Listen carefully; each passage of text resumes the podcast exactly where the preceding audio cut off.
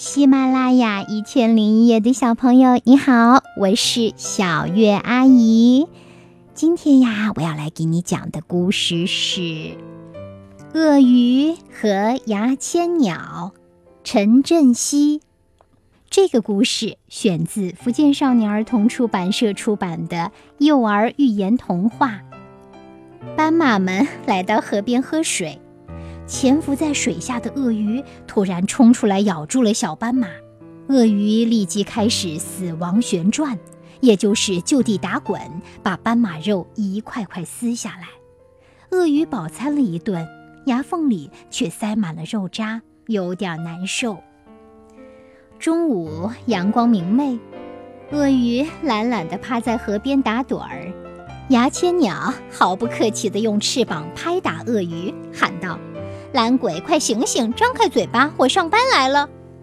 鳄鱼很不高兴：“你这小家伙竟然叫本大爷懒鬼！哼，不给点颜色让你瞧瞧，你就不知道本大爷的厉害。”鳄鱼张开大嘴，让牙签鸟钻进来清理牙齿。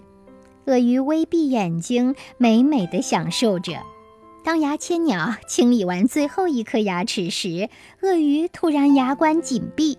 谁知牙签鸟很机灵，立即躲在角落里说：“你这大笨蛋，我为你效劳，你不谢我，还想咬我，看我怎么收拾你！”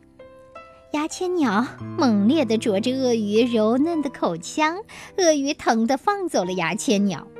牙签鸟说：“下次牙齿脏了，别叫我来帮忙了。”呜哦，别别别，我的好伙计！鳄鱼连连求饶：“哦，刚才不过开个玩笑而已，咱们可是互利共生的老朋友啊！我给你肉末，你为我护牙，你怎能忍心丢下我呢？我向你道歉还不行吗？”这还差不多。牙签鸟终于原谅了鳄鱼。好啦，这个故事讲完了。如果你喜欢听小月阿姨讲故事，可以搜索“小月阿姨”这四个字，“春眠不觉晓”的“晓”，月亮的“月”，然后就能找到我的六千多个音频，尽情的听个够吧！